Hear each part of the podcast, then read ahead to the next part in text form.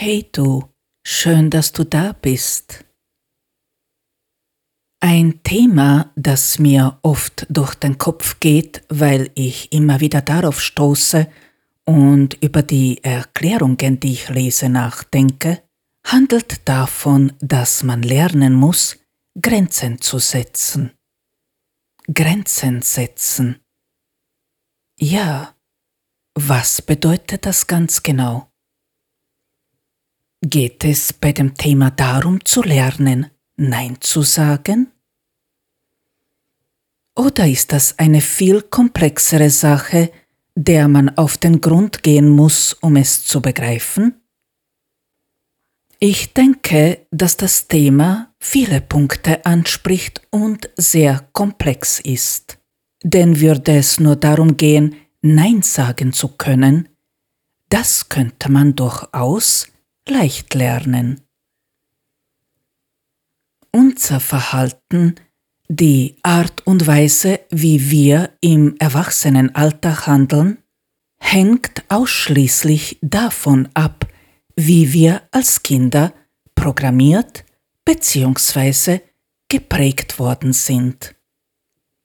Wenn unsere Eltern aus welchem Grund auch immer nicht imstande waren, uns die Grenzen aufzuzeigen. Und wenn unsere Eltern auch uns gegenüber die Grenzen überschritten haben, werden wir im Erwachsenenalter damit echte Schwierigkeiten haben zu erkennen, wie weit wir selbst gehen können und wie weit wir jemanden an uns heranlassen sollen. Ja, genau. Es geht ja nicht nur darum, dass wir lernen, Nein zu sagen. Es geht auch sehr viel darum, dass wir die Grenzen anderer Menschen nicht überschreiten, was wiederum viel mit Respekt und Wertschätzung, sprich Liebe zu tun hat. Aber auch darum, dass wir lernen, Respekt uns selbst gegenüber zu spüren und die eigene Wertschätzung begreifen. Noch ein wichtiger Aspekt des Themas ist, dass es nicht reicht, nur Nein zu sagen. Wenn man Nein sagt, aber Ja fühlt, wird bei dem anderen Menschen eher ein Ja ankommen. Wer also Nein sagt, der muss das auch fühlen, nicht nur denken und aussprechen, denn bei dem anderen Menschen kommen dann beide Sachen an, ein Ja und ein Nein. Und dann wird der andere Mensch so handeln, wie er wiederum denkt, dass es richtig ist. Wie du siehst, ist das Thema an sich recht vielfältig.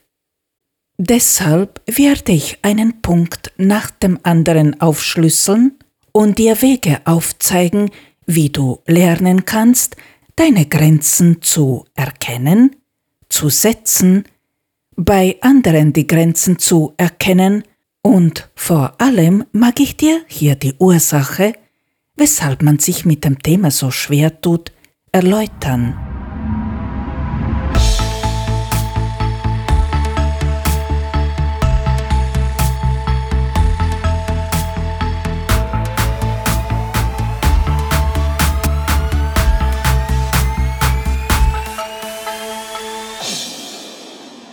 Somit herzlich willkommen im Gespräch mit der Stern, deinem Podcast für die persönliche Entwicklung und Selbstfindung. Mein Name ist Andrea.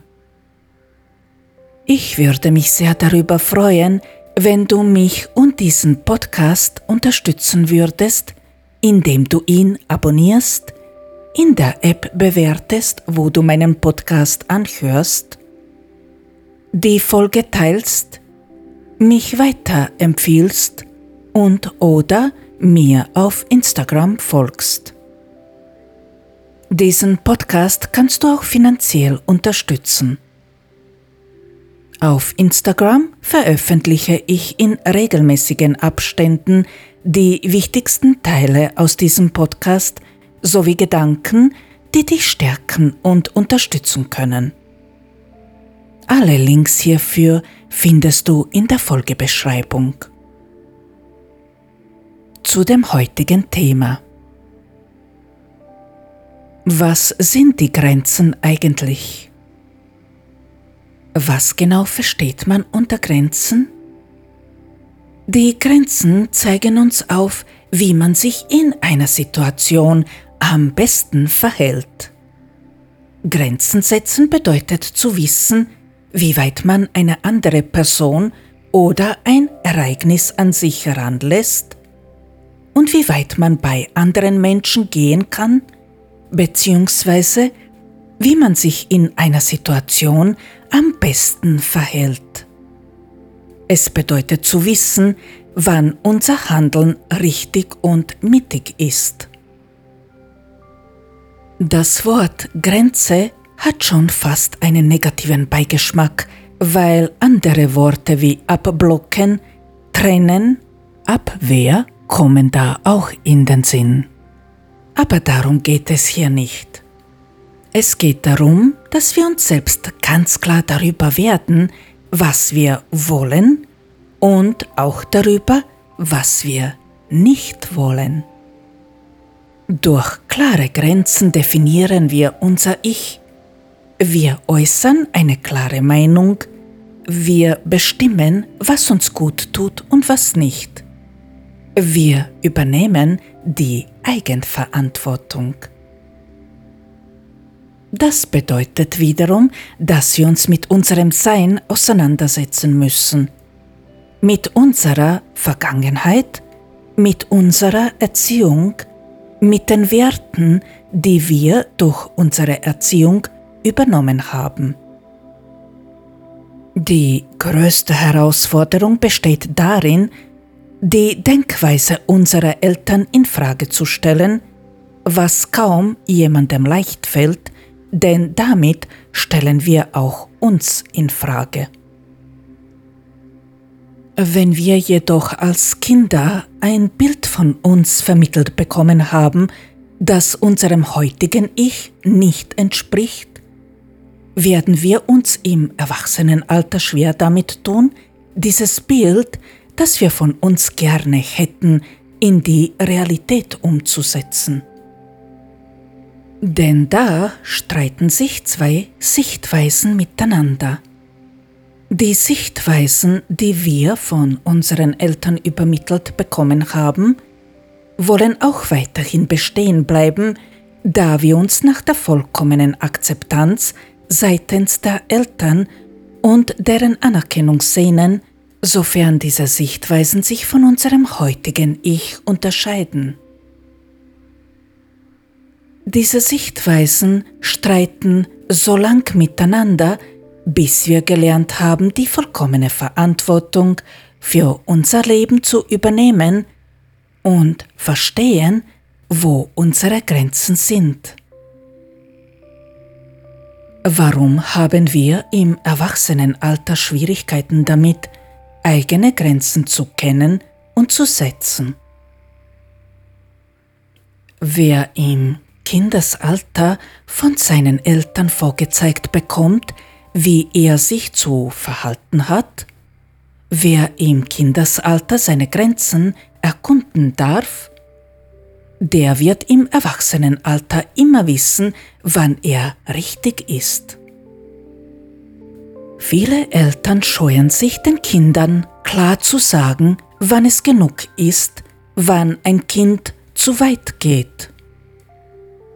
Oft kümmern sich die Eltern nicht einmal darum, warum ein Kind seine Grenzen testet. Kinder bekommen gesagt, dass sie eine Sache nicht tun dürfen, aber ohne Erklärung weshalb. Oder sie bekommen gar nichts gesagt. Nicht selten passiert es auch, dass die Eltern den Kindern Sachen erlauben zu tun, nur damit sie Ruhe haben. Und die Kinder bleiben sich selbst überlassen. Noch Fragen? Wie soll ein Kind das Wissen aus dem Hut zaubern, wie weit es gehen kann, wenn es nicht vorgelebt bekommt oder wenn es die eigenen Grenzen nicht erkunden darf oder kann? Ich mag hier einige Beispiele nennen, damit du das Bild, das ich sehe, auch sehen kannst. So kannst du besser nachvollziehen, was ich meine. Ein Kind, dem es selbst überlassen wird, ins Bett zu gehen, wann immer es will, ist oft unausgeschlafen, reizbar, nervös und infolgedessen hat es Konzentrationsschwierigkeiten und einige anderen Schwierigkeiten auch. Wenn sich die Eltern darum kümmern, dass das Kind zu festen Zeiten ins Bett geht, zeigen sie dem Kind, dass es da eine klare Grenze gibt. Eltern, die aus der Schlafenszeit ein Ritual machen, geben dem Kind eine Menge auf den Weg. Sie lassen das Kind fühlen, dass es ihnen wichtig ist, dass das Kind sich sicher und geborgen fühlt, wenn es schlafen geht. Ein Buch vor dem Schlafengehen lesen, Geschichten erzählen, sich Zeit nehmen für die Bedürfnisse des Kindes, das ist es, was zählt. Solche Kinder werden nicht nur gerne schlafen gehen, weil sie wissen, dass die Eltern über sie wachen, sondern auch, weil die Zeit vor dem Schlafengehen so wertvoll ist. Kuscheln und vielleicht ein paar Sachen von der Seele reden, das bedeutet den Kindern unglaublich viel. Die Zeit, wo sie die Eltern nur für sich haben. Und dann ist es auch die Tatsache, dass die Kinder sich dann geschützt fühlen in einer Zeit, wo sie am verletzlichsten sind, im Schlaf, da sie in der Zeit keinerlei Einfluss darauf haben, was mit ihnen passiert.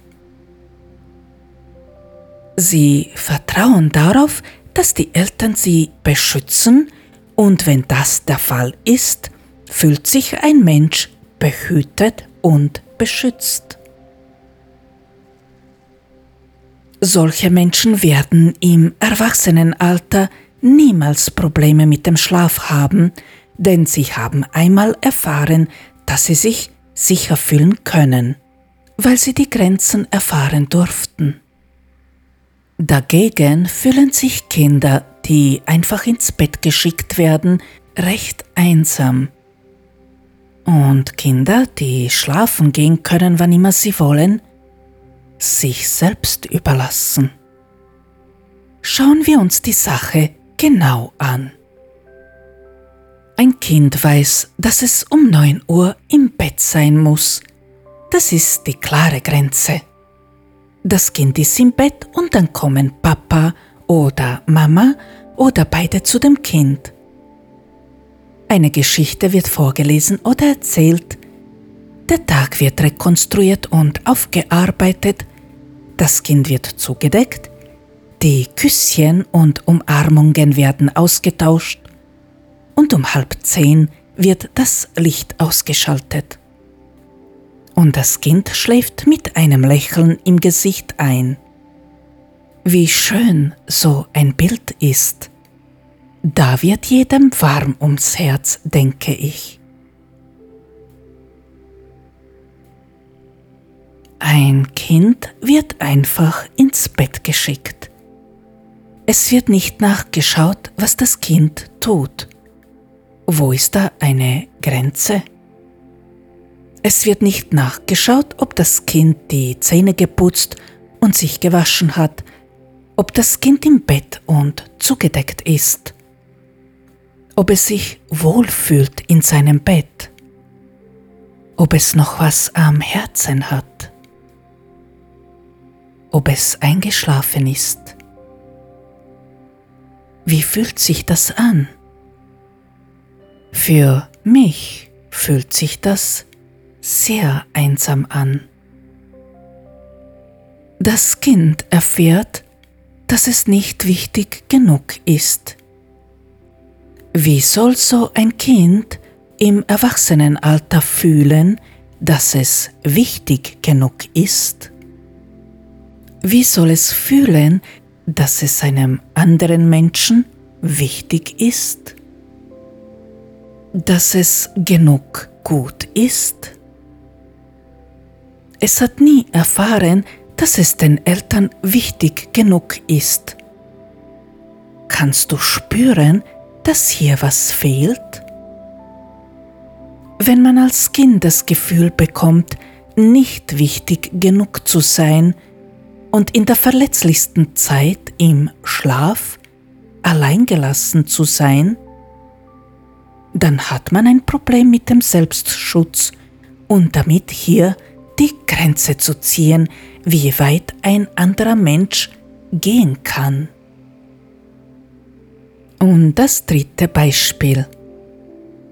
Ein Kind kann schlafen gehen, wann immer es will. Uff, das ist wohl das heftigste Beispiel.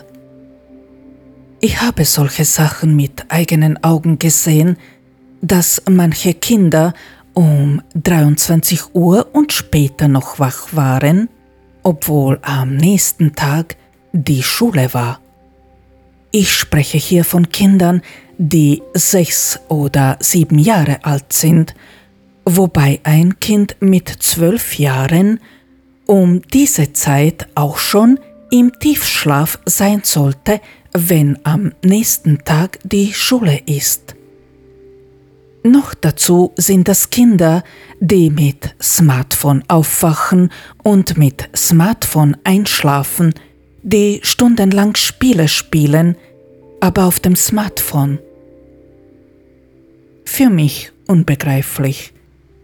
Was erfahren diese Kinder in so jungen Jahren schon?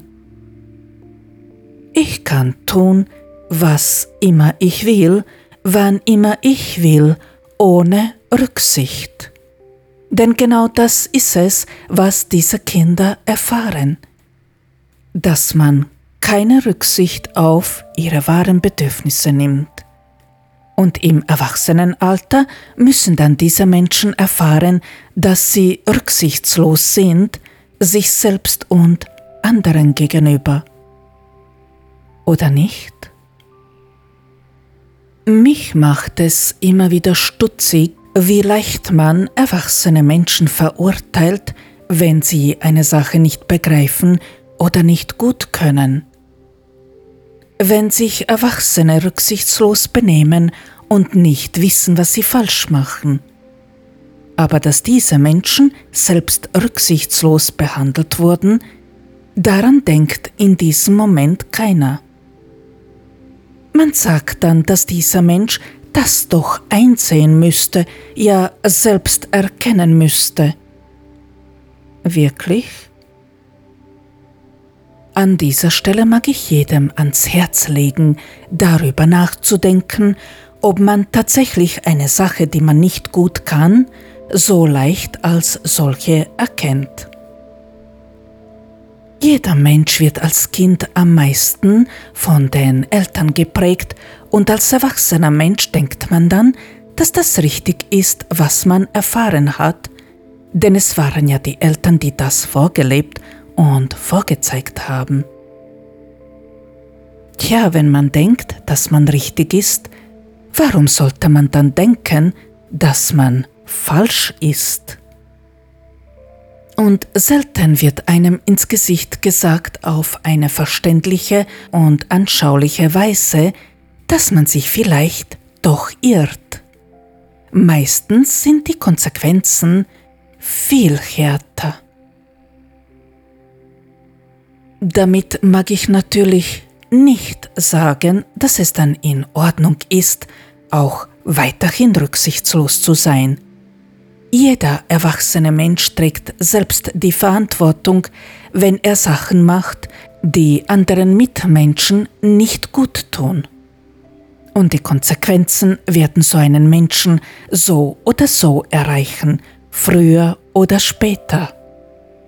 Als erwachsener Mensch hat man jederzeit das Recht, das eigene Verhalten zu hinterfragen und sich für eine andere und bessere Version seines Selbst zu entscheiden. Damit mag ich nur sagen, dass man andere Menschen zu schnell verurteilt, ohne in deren Schuhen gegangen zu sein, ohne dessen Leben gelebt zu haben. Urteilen ist einfach, ein Verhalten zu verstehen eben nicht. Dafür wäre es lediglich nötig, sich in einen anderen Menschen zu versetzen, was jeder tun könnte. Man denkt leider selten daran, es auch zu tun. Es gibt natürlich Dinge, die man nicht erfahren hat, weshalb man dann glaubt, andere Menschen nicht verstehen zu können. Aber Schmerz hat jeder Mensch erfahren und sich eine Szene vorstellen, als ob wir selbst an der Stelle des Menschen wären. Das kann doch wirklich jeder. Schauen wir uns noch ein paar andere Sachen an. Ich habe das oft erlebt und auch selbst erfahren, dass die Eltern in das Kinderzimmer einmarschieren ohne anzuklopfen und mit dem Kind anfangen zu sprechen, wann immer sie wollen, ohne zu schauen, ob das Kind mit einer Sache beschäftigt ist, ohne zu fragen, ob es Zeit hat oder kurz unterbrechen kann. Hm. Gefällt dir das, was du da hörst? Wie soll ein Mensch im Erwachsenenalter dann anders handeln, wenn er als Kind erfahren hat, dass man es unterbrechen kann, wann immer man will? Dass man die Privatsphäre stören kann, wann immer man will? Die klare Grenze wäre hier anzuklopfen und zu fragen, ob man hineinkommen darf. Und die klare Grenze wäre hier zu fragen, ob man das Kind unterbrechen darf. Das nennt man Rücksicht nehmen. So einem Kind würde dann im Erwachsenenalter niemals einfallen, einen anderen Menschen bei seiner Arbeit zu unterbrechen oder ihn ohne Respekt zu behandeln. Wenn du als Kind nicht gefühlt hast, wo eine Grenze ist, wie sollst du dann als erwachsener Mensch wissen, wo diese ist, wenn dir das Gefühl dafür fehlt? Wenn der Vater beim Essen immer die Zeitung liest, den Kindern dies verbietet, ohne eine Erklärung weshalb, dann werden die Kinder im Erwachsenenalter ganz einfach eine Zeitung beim Essen lesen oder Buch oder die Nachrichten am Smartphone. Oder nicht? Und welche Erklärung soll so ein Vater seinem Kind ja geben? Dass man nur im Erwachsenenalter eine Zeitung am Tisch während des Essens lesen darf? Völliger Blödsinn. Tatsache ist, dass der Vater kein gutes Vorbild ist, denn während man isst, sollte man sich auf das Essen konzentrieren und in Ruhe kauen und essen, damit man gesund bleibt. Und für viele ist das eine heilige Zeit, weil man sich während des Essens gerne miteinander unterhaltet und austauscht. Grenzen haben also ganz viel damit zu tun, welches Vorbild uns unsere Eltern waren. Wenn die Eltern Sachen getan haben, die nicht wirklich in Ordnung sind, von den Kindern aber verlangt haben, diese nicht nachzumachen, haben die Kinder nicht lernen können, weshalb sie eine Sache nicht tun sollen. Sie haben also nicht erfahren, wie sie sich in einer Situation verhalten sollen.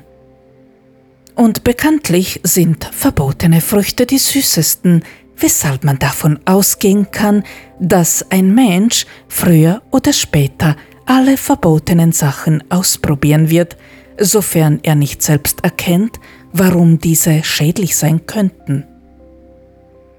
Ein anderes Beispiel. Dieses habe ich schon in einer anderen Folge erwähnt, aber ich mag es noch einmal wiederholen, da das Beispiel so aktuell ist.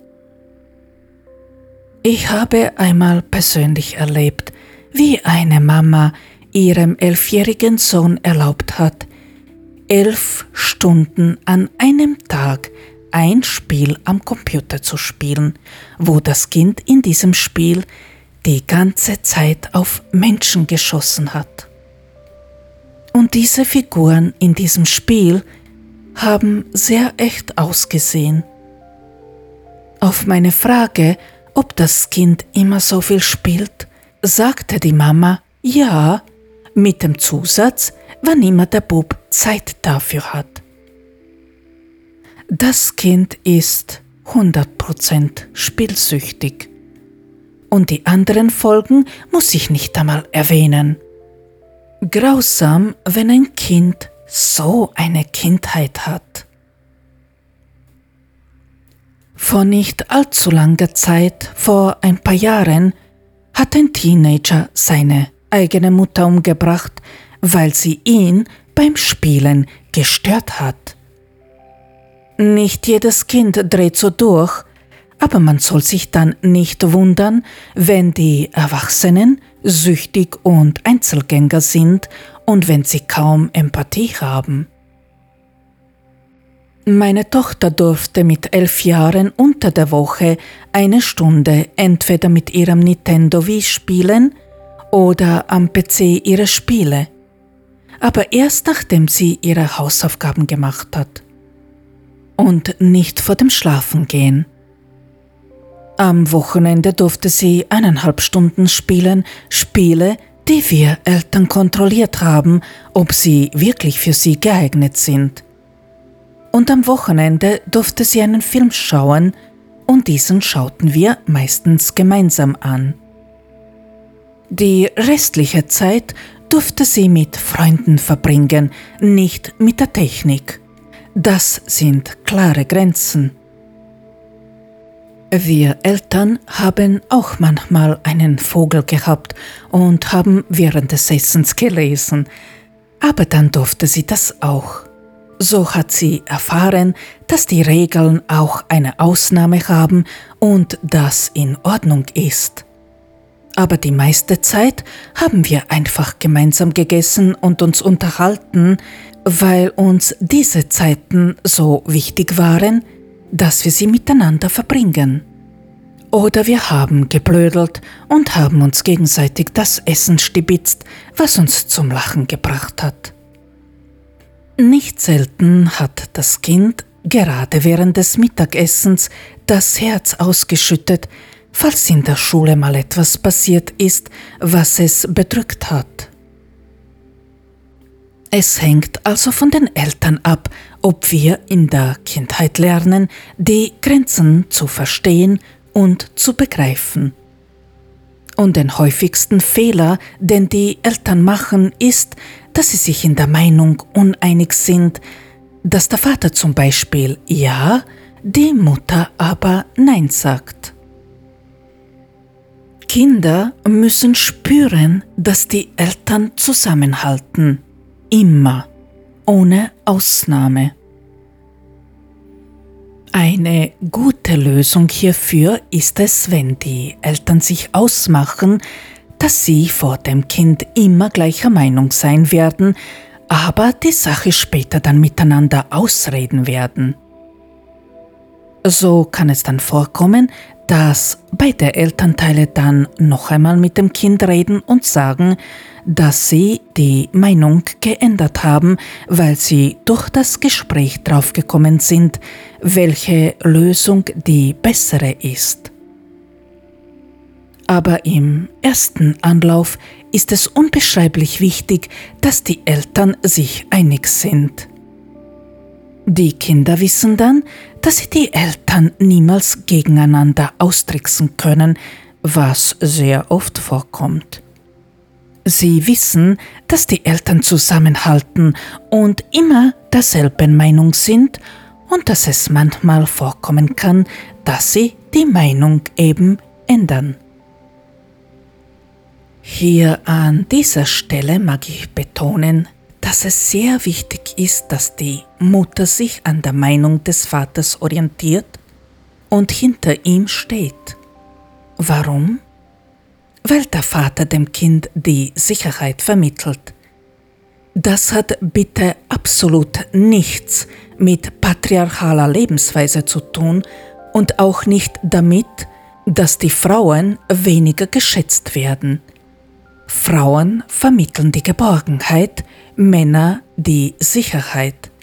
Wie gesagt, die Eltern können und sollen sich später, wenn das Kind außer Hörweite ist, miteinander unterhalten, wenn sie verschiedener Meinungen sind. Aber vor dem Kind sollen sie immer zusammenhalten.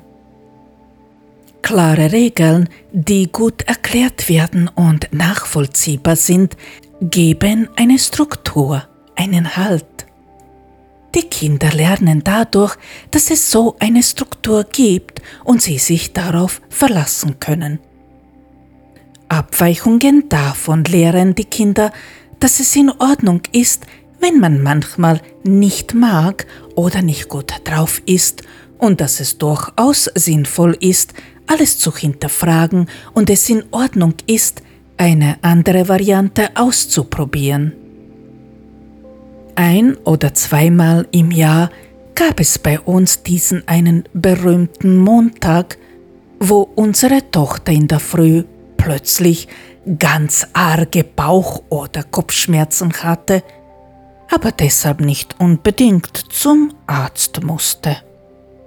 Also durfte sie an solchen Tagen manchmal einfach nur im Bett bleiben und so tun, als ob sie krank wäre.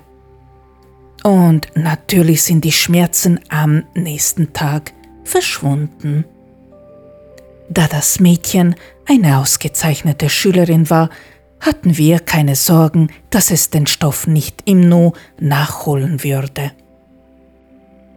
Wer im Kindesalter erfährt, dass zwar nichts verboten, aber nicht wirklich alles erlaubt ist, wenn man in jungen Jahren vorgelebt bekommt, welches Verhalten am besten ankommt, weil die wahren Konsequenzen schon sehr früh erfahren wurden, der wird im Erwachsenenalter fast oder immer spüren, was am besten ankommt. Diese Sache mit dem Verbot mag ich näher erklären. Es ist nicht gut, den Kindern Sachen zu verbieten, denn das bedeutet fast in der Regel, dass diese Kinder später diese Sachen ausprobieren werden. Wenn also der Vater raucht, zum Beispiel, dem Kind nur gesagt wird, dass es nicht rauchen darf, dann besteht eine ganz große Wahrscheinlichkeit, dass das Kind heimlich rauchen wird. Oft versuchen die Eltern den Kindern die eigenen Vorstellungen aufzuzwingen, und zwar so, dass diese Kinder dann zu rebellieren beginnen. Im besagten Beispiel geht es eben darum, dass der Vater süchtig ist und sich natürlich wünscht, dass das Kind nicht süchtig wird.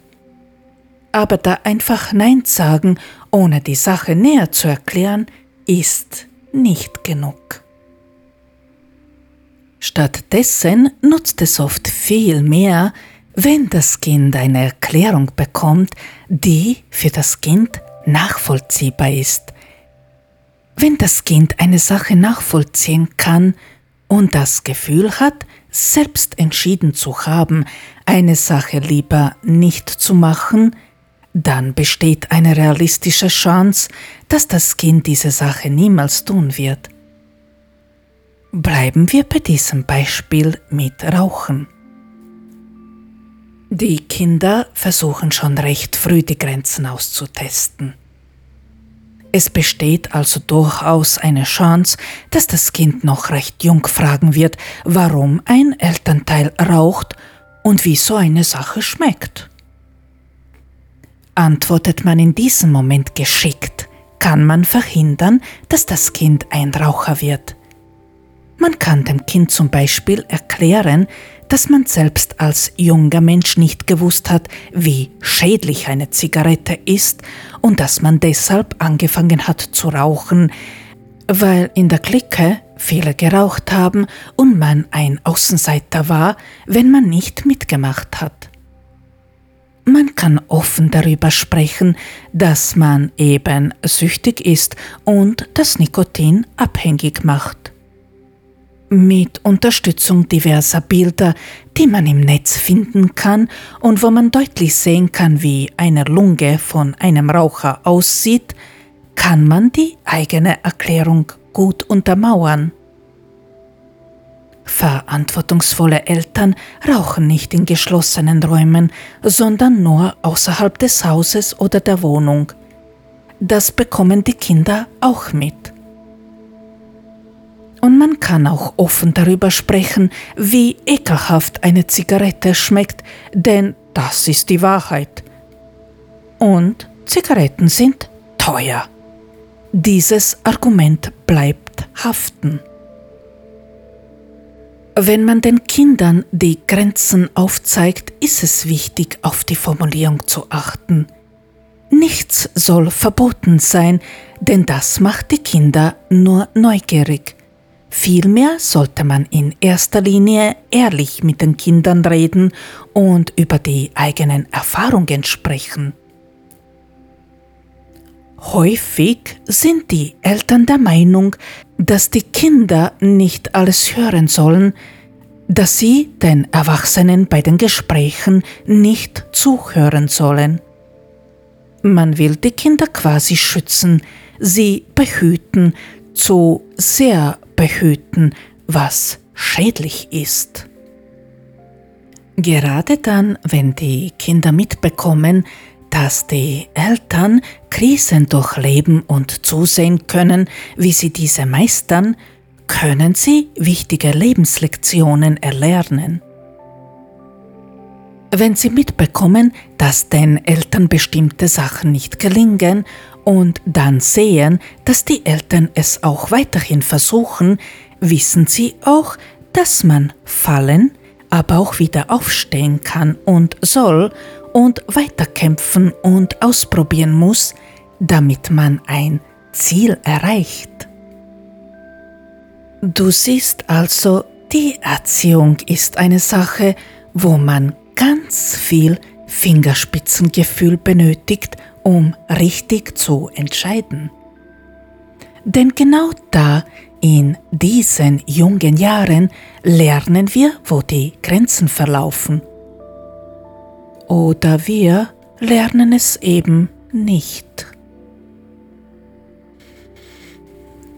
Wenn man als Kind lernen kann, wie weit man wo gehen kann, wenn man als Kind selbst erforschen und erproben kann, wo die Grenzen sind, sind diese Konsequenzen in so jungen Jahren recht harmlos, denn die Eltern sind ja da, die die Folgen des Handelns abfedern können. Aber die Folgen, die man als erwachsener Mensch davon trägt, sind dann nicht mehr harmlos. Kinder davor schützen zu wollen, eigene Erfahrungen zu machen, ist echt nicht ratsam. Und doch ist genau das der Grund, warum wir als erwachsene Menschen uns so schwer damit tun, eigene Grenzen zu verstehen, diese zu begreifen. Besonders die Zeit, wo sich junge Menschen anfangen, sich selbst zu suchen und zu definieren, ist auch eine Phase, die nicht zu unterschätzen ist. Viele Eltern haben damit Schwierigkeiten, die Kinder loszulassen. Wenn die Kinder in diesem Alter, in der Pubertät, wo sie sich suchen und zu definieren versuchen, von den Eltern eingeengt oder im Stich gelassen werden, haben diese später Schwierigkeiten damit loszulassen, sich abzunabeln und für sich selbst einzugestehen bzw. zu definieren, wer sie sind. Meine eigene Erfahrung mit meinem Kind. Ein Beispiel. Wenn du frühere Episoden von mir angehört hast, dann weißt du inzwischen, dass mein einziges Kind, meine Tochter, mit 14 Jahren an Krebs gestorben ist. Eine Erfahrung mit ihr, die ich während der Pflege im Krankenhaus gemacht habe, mag ich hier weitergeben. Meine Tochter und ich haben viele Monate an der Kinderonkologie verbracht. Der Chef dieser Abteilung und ich waren uns nicht grün, nicht zuletzt deshalb, weil er dafür verantwortlich ist, dass mein Kind eine Fehldiagnose bekam und sechs Monate falsch behandelt wurde. Der Mann ist außer Frage ein ausgezeichneter Onkologe, doch er wollte es nicht wahrhaben, dass es auch Eltern gibt, die lesen und forschen können. Wie auch immer, das ist nicht das, worüber ich sprechen wollte. Worüber ich sprechen mag, ist, dass er mit mir nicht konnte, weil ich meiner Tochter erlaubt habe, ihre Erfahrungen selbst zu machen. Der gute Arzt hat leider keine Ahnung, was das Wort Empathie bedeutet. Mit Befunden war er bestens vertraut, mit den Kindern konnte er überhaupt nicht umgehen. Nach der Biopsie hat mein Kind eine große Narbe gehabt und darüber hat man dann ein OP-Pflaster angebracht. Bei einer Visite wollte der Doc also sehen, wie die Wunde verheilt und er hat angeordnet, dass eine Schwester das Pflaster bitte entfernen soll. Ich war nicht dabei, sondern der Papa des Kindes, der mir später erzählt hat, was passiert ist. Hier mag ich sagen, dass meine Tochter die Pflaster hasste. Sie war da ein wenig sehr empfindlich und sie wollte nicht, dass man so ein Pflaster einfach nimmt und in einem Ruck entfernt, denn das kann schon wehtun. Besonders dann, wenn so ein Pflaster wirklich groß ist und gut haftet. Und das passierte nur einige Tage, nachdem wir alle erfahren haben, dass unser Kind schwerst krank ist und wir in der Zukunft nicht mehr unser altes Leben leben können, sondern dass wir viele, viele Monate in einem Krankenhaus verbringen werden. Insgesamt waren es eineinhalb Jahre, die wir großteils im Krankenhaus verbracht haben. Also die Schwester hat sich bemüht und hat versucht, das Ding sehr sanft zu entfernen. Der Chef war aber ungeduldig und er wollte nicht warten, dass die Schwester auf die sanfte Art mit Hilfe eines Pflasterentferners das Ding entfernt. Und was tat er? Genau. Er hat die Schwester beiseite geschubst und hat das Pflaster in einem Ruck entfernt. Ich glaube, dass auch das Kind im letzten Zimmer auf der Station den Schrei meiner Tochter noch mitbekommen hat. Tja, Pech für den Arzt, denn daraufhin wurden alle, die dabei waren, des Zimmers verwiesen von meinem damaligen Partner, und zwar unsanft. Sie wurden rausgeschmissen. Der Chefarzt hat eine Woche lang das Zimmer nicht betreten dürfen, denn sobald ihn meine Tochter erblickt hat, hat sie ihm den Rücken gezeigt und hat sich geweigert, mit ihm zu sprechen. Als er sich dann für sein Benehmen entschuldigt hat, hat er wieder mit ihr reden dürfen, aber er durfte sie nicht mehr berühren. Nach einigen Wochen des Kräftemessens hat er ihr versprochen, dass er bei keinem Kind mehr ein Pflaster so entfernen wird. Aber nicht einmal das hat was genutzt, denn sie hat ihm nicht geglaubt. Sie hat gefühlt, dass sie ihm nicht vertrauen kann. Zu Recht, denn später hat sie gehört, dass er zu anderen Kindern auch danach grob war. Dass der Arzt auf mich ziemlich böse war, weil ich ihn nicht unterstützt habe, kann man sich hier, denke ich, gut vorstellen. Aber mir war das egal. Wenn es um mein Kind ging, da war ich wie eine richtige Löwin. Ihr hat niemand ein Haar krümmen dürfen. Erst nach ganz vielen Monaten, kurz bevor wir entlassen wurden, hat sie dem Arzt erlaubt, sie ein einziges Mal zu berühren, aber nur ganz kurz. Zu einer Zeit, als sie kein Pflaster mehr hatte. Es ist allerdings nicht so, dass mein Kind nur brav und richtig war. Sie war einfach ein Kind, so wie jedes andere auch. Der Arzt hat ja auch ganz schön Kontra gegeben. Manchmal, wenn es der Tochter schlecht war von der Chemotherapie, da konnte sie schon sehr grob sein, nicht nur zu mir, sondern zu jedem. Und während einer Visite hat sie die Ärzte weder begrüßt noch hat sie zugehört. Sie hat einfach weiter auf dem Laptop gespielt und hat alle ignoriert. Das hat den Chefarzt dann ziemlich verärgert und als sie dann nur unterbrochen hat, um zu fragen, ob sie morgen für ein paar Tage nach Hause gehen kann, was sie zwischen den Therapien durfte, hat der Doc zu ihr gesagt, dass, wenn sie auch weiterhin so frech zu ihm ist, sie auch keinen Urlaub von ihm bekommen wird.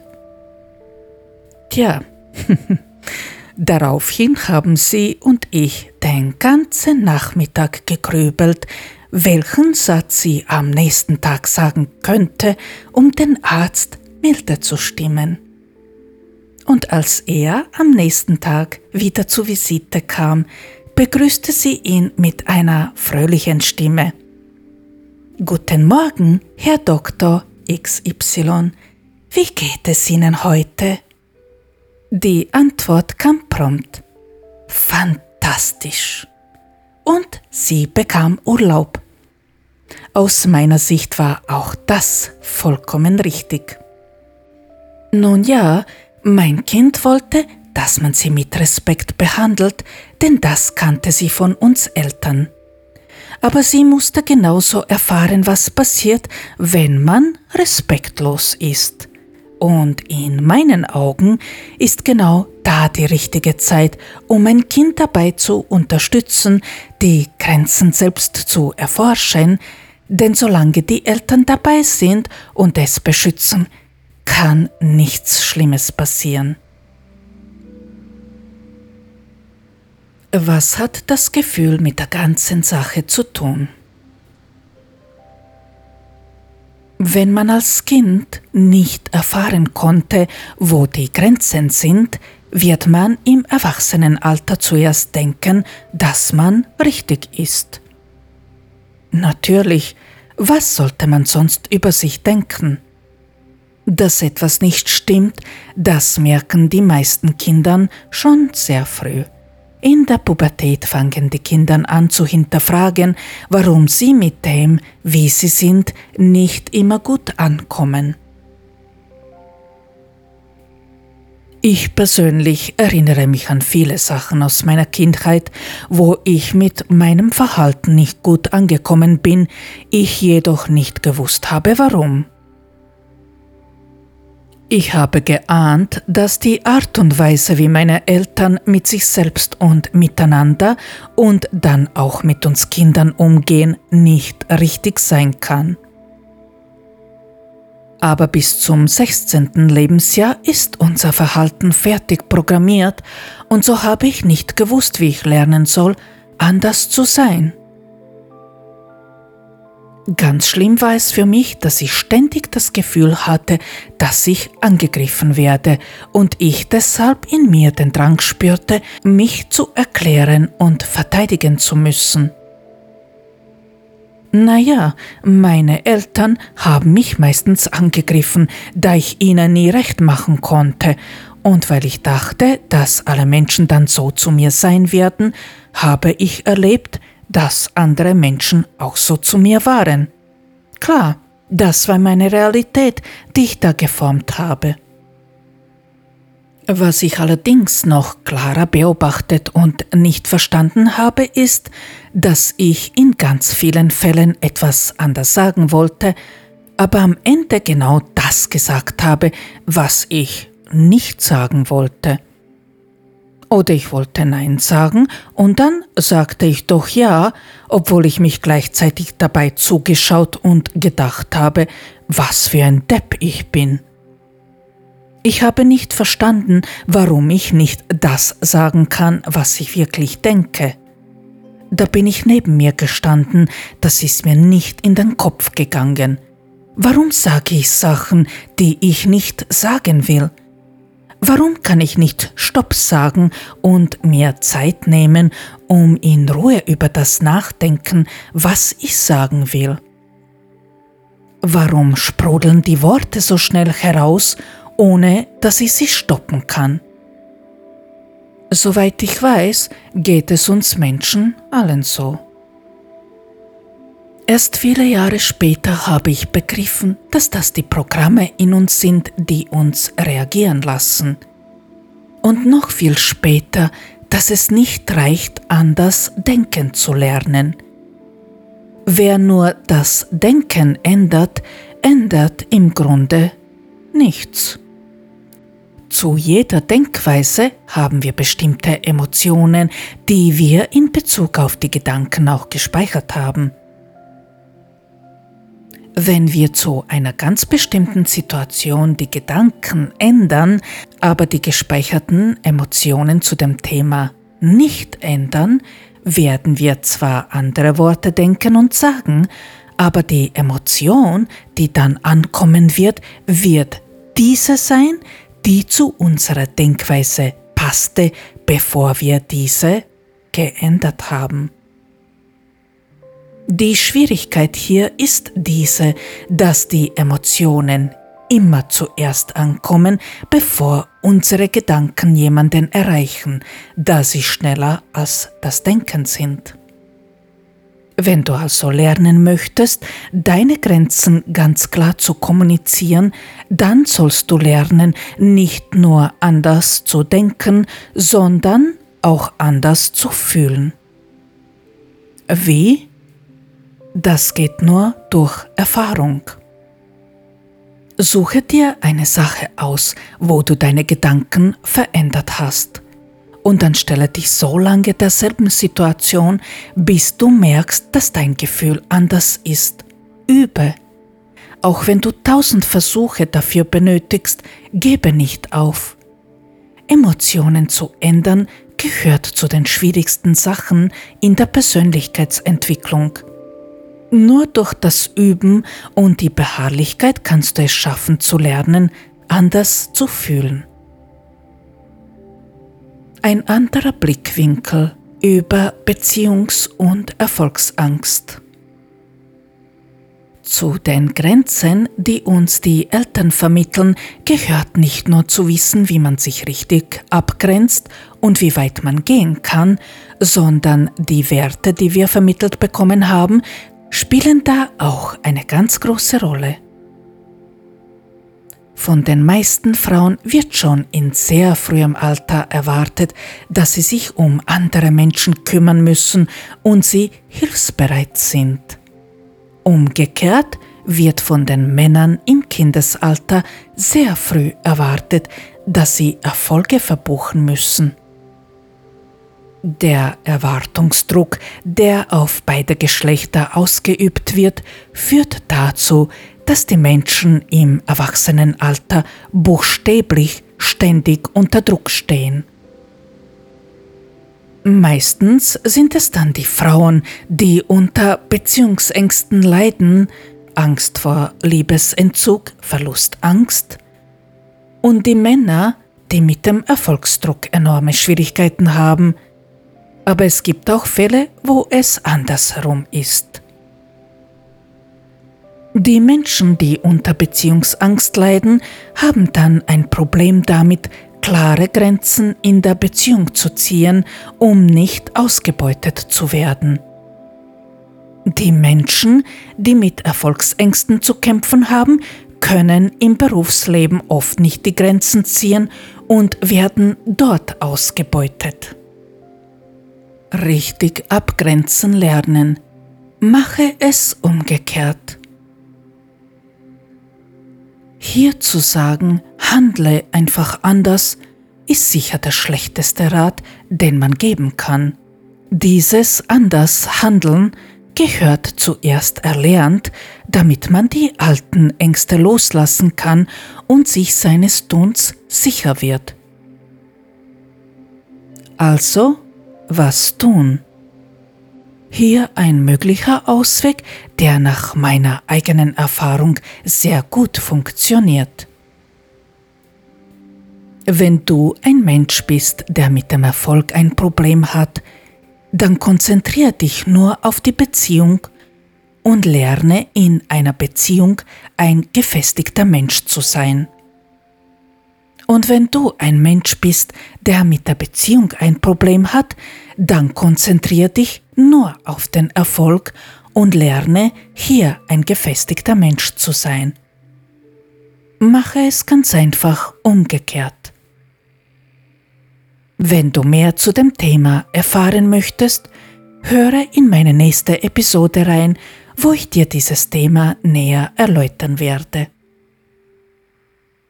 Der Weg der Selbstliebe ist der Weg, der dich lehren wird, dich gut abzugrenzen.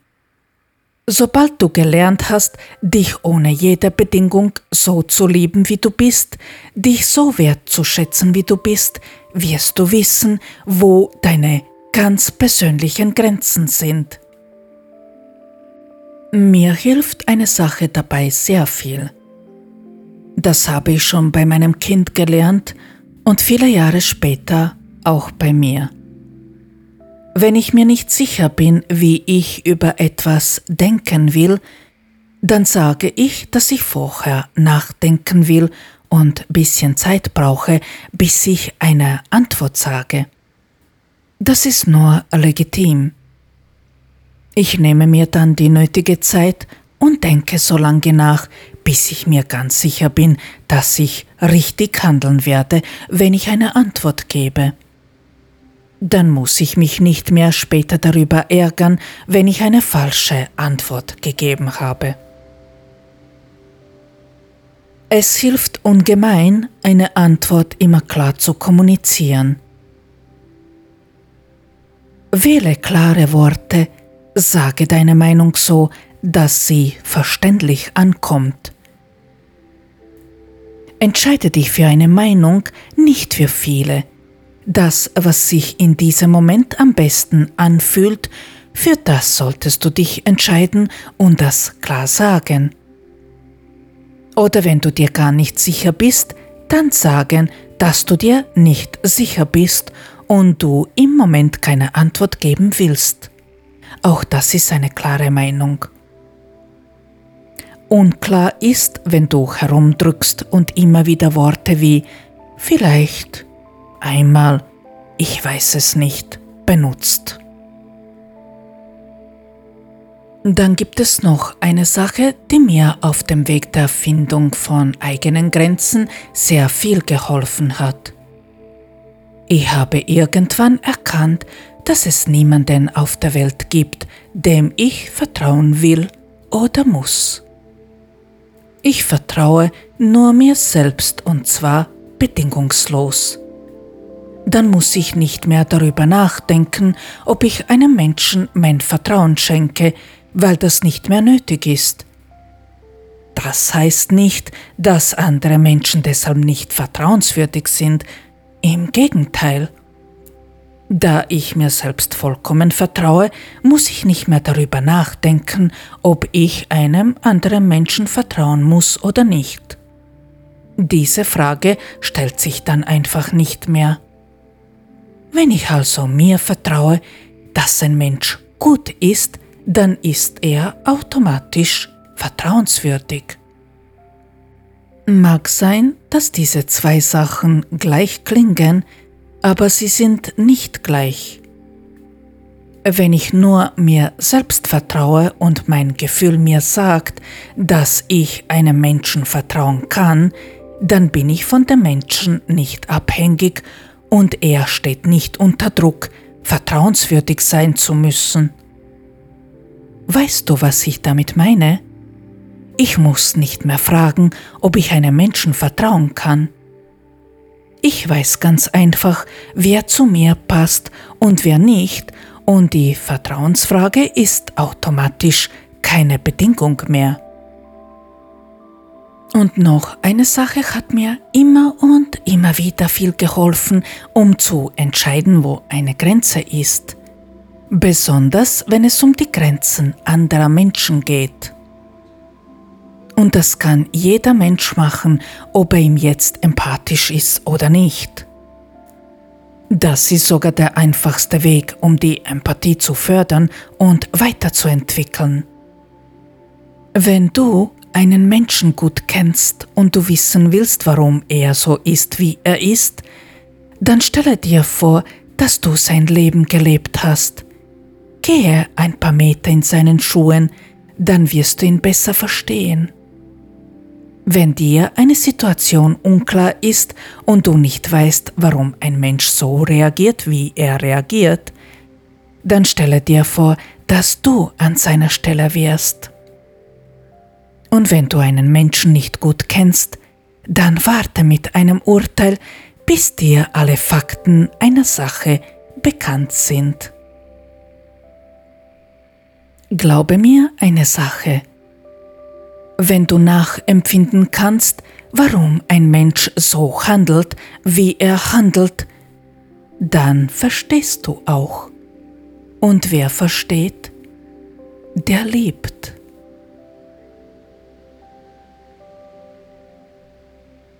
Vielen Dank für das Zuhören. Ich hoffe sehr, dass diese Episode für dich hilfreich war und dass du mit dem Gesagten etwas anfangen kannst. Falls dir etwas unklar ist, frag einfach nach. Solltest du Fragen, Anregungen oder Wünsche bezüglich Themen, die dich beschäftigen oder interessieren haben, schreibe mir einfach.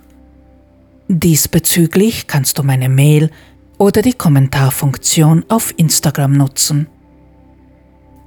Falls du einmal mehr Unterstützung wünschst, kannst du mich gerne kontaktieren und einen Termin vereinbaren.